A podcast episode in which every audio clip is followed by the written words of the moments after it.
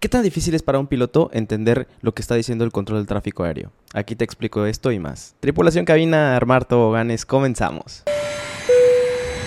Landing checklist. Landing checklist. Cabin crew. Advice. Out of thrust. Off. Out of brake. Low. ICA memo. Landing no blue. Landing checklist completed. Gracias.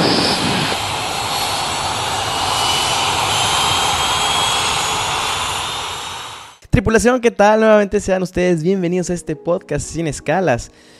Una disculpa, la verdad es que los tuve muy abandonados por más de un mes. Lo que pasa es que me cambiaron ahora, estoy volando en una base que no es Shanghai, que está dos horas en tren, que se llama Yangzhou. De hecho hice un, un reel de eso. Y lo que pasa es que allá se necesitan pilotos para sacar vuelos. Y la verdad es que estoy muy feliz porque he estado volando muchísimo más que lo que había estado volando aquí en Shanghai y he estado siguiendo ya por un mes y medio y tal vez vaya a ir eh, a estar ahí un poco más. Entonces eh, va a ser un poquito menos constante el podcast por lo mismo. Pero bueno, estoy tratando de hacer lo más posible para ustedes grabarles y que sigan con este contenido que la verdad me apasiona y me encanta estar platicando con ustedes de aviación. El día de hoy vamos a hablar eh, sobre una pregunta que me hizo Kevin. Muchas gracias por tu pregunta. Y me dice, hola hermano, soy estudiante de piloto privado. ¿Me puedes ayudar en comunicaciones? Antes que nada, y eso se lo digo a todos los pilotos, siempre al principio es muy complicado para un piloto el entrenar tu oído para escuchar las comunicaciones. Ustedes saben, y si no lo saben, eh, para aprender un idioma, lo más complicado y como que el reto que realmente tú tienes que hacer para ver si realmente entiendes una, un idioma o no es el hablar por teléfono. ¿Por qué? Lo que pasa es que tú cuando estás hablando en persona, pues puedes ver sus señas, puedes ver sus movimientos, puedes ver cosas que te pueden llegar a la mente y tratar que tal vez no entiendas muy bien lo que diga la palabra, pero tú ves el movimiento de las manos o ves que señala algún objeto o siquiera lees sus labios y ya te puedes dar tú una idea más o menos qué es lo que puede hacer. Ahora, ¿qué pasa cuando tú hablas por teléfono? Bueno, nada más eh, la única manera de comunicarte es por el oído. Entonces tú no puedes leer sus labios, tú no puedes ver sus expresiones y por ende es más difícil. ¿A qué voy con esto? En comunicaciones es igual. Miren, para empezar, las comunicaciones es algo difícil por lo que te he estado, porque te platiqué ahorita. Y aumentale que nosotros nuestra carga de trabajo es pesada. O sea, aparte de estar comunicándote, tienes que estar haciendo muchas cosas al mismo tiempo. El famoso multitask, hacer varias tareas. Y y es difícil al principio entrenar tu oído. Muy difícil porque estás muy concentrado en volar.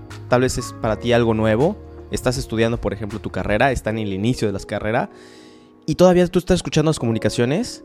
Es muy fácil que se te vaya. Que te estén hablando y tú por estar concentrado en una cosa o en otra, se te olvida. Es como hacer ejercicio. Al principio es pesado, es difícil, pero después te vas acostumbrando y el mismo cuerpo ya, ya sabe qué esperar y ya no va a ser tan difícil. Es lo, absolutamente pasa lo mismo en comunicaciones. Ahora, ya que entendiste esta parte que te estoy diciendo del por qué eh, se te hace difícil, lo que tienes que hacer ahora es entrenar tu oído. Entrenarlo. Y este no hay, no hay camino corto, es estar escuchando y escuchando y escuchando comunicaciones. Lo he dicho en otros videos, el Bat Sim y Bao que están en mi canal de YouTube. Esos son buenísimos y ahí fue donde yo me entrené en mi oído. Sí se me hizo complicado, pero la verdad no lo sentí tan pesado.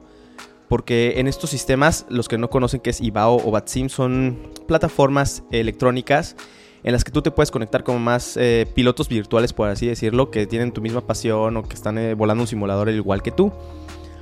Y estos, eh, tú puedes fingir como, fungir como controlador aéreo o como piloto. Entonces eh, vas tú haciéndole, por ejemplo, eres las comunicaciones de Torre Acapulco.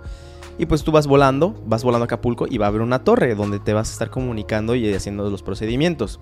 Ah, claro, no es lo mismo que la vida real porque por lo general no hay tantas personas para cubrir toda la ruta que vayas a hacer, pero te puede dar una idea y te puede entrenar para eso. Esa es la primera que yo te recomendaría cañoncísimo. O sea, por eso yo hago muchísimo énfasis con todos los estudiantes de aviación eh, inclusive pilotos de aerolínea, pues nos seguimos, tal vez no, no entrenamos en la parte de comunicaciones, pero seguimos ahí en el simulador. ¿Y para qué? Para estudiar el avión y para poder ser mejores pilotos y estar practicando y practicando. Ese es, es muy agobiante y es muy cansado porque no hay línea corta, no hay camino fácil para esto. Tienes que estar practicando, practicando y practicando. Esa es la primera opción que te puedo dar.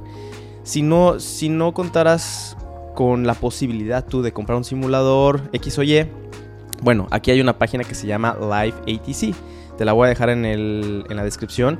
Y aquí lo que vas a hacer, vas a poner el ICAO de algún aeropuerto. Por ejemplo, el aeropuerto de Acapulco es e MMAA. Entonces, eh, tú pones ahí Acapulco, pones, creo que puedes seleccionar terrestre, torre, eh, aproximación.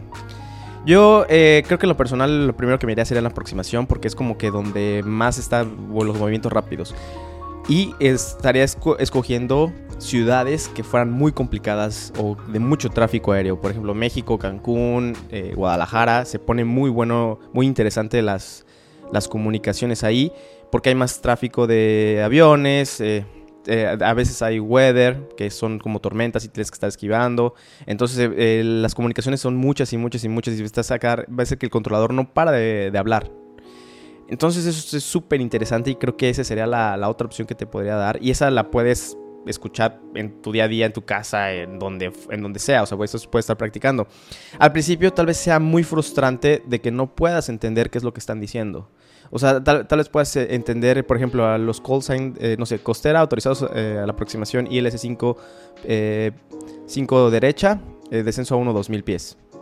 Entonces, tal vez al principio no vayas a entender toda la variación. Tal vez al principio digas, ah, Chihuahua, ¿qué era? ¿Costera qué número?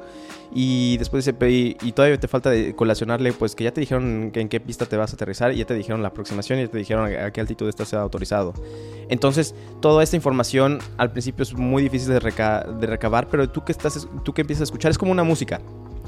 Eh, cuando estás escuchando la música, al principio no entiendes mucho la letra del todo, o al menos yo, y ya que lo escuchas este, más tiempo, más tiempo, pues te vas adaptando a la letra y cada vez vas eh, cantando más oraciones, o perdón, más palabras. Eh, y es lo, absolutamente lo mismo en comunicaciones. Tal vez es algo repetitivo ya después de muchos años de volar, o sea, ya sabes qué esperar. Hay veces que obviamente todo puede cambiar, pero por lo general hay como un estándar. Entonces que es muy importante que te estés aprendiendo muy bien lo que te digan en la escuela, en qué estándar, eh, de principio a fin, qué es lo que tienes que decir al principio y qué tienes que decir al final, para que se acostumbre tu oído. Y con eso, yo así fue como yo crecí. Eh, las comunicaciones, la verdad, siento que es pura práctica. No hubo algún momento en mi carrera que diga, uff, está muy complicado. Supongo, no me dijiste, pero supongo que estás estudiando en México. Entonces, yo te recomendaría que primero te enfocaras en las comunicaciones en español porque estás estudiando y creo que no vas a ver comunicaciones en inglés, al menos eh, por un buen rato en tu carrera o al menos que vueles al extranjero, pero no creo. Creo que te vas a quedar en México la mayor parte del tiempo, entonces tienes que estar eh, ahorita al 100 con las comunicaciones español.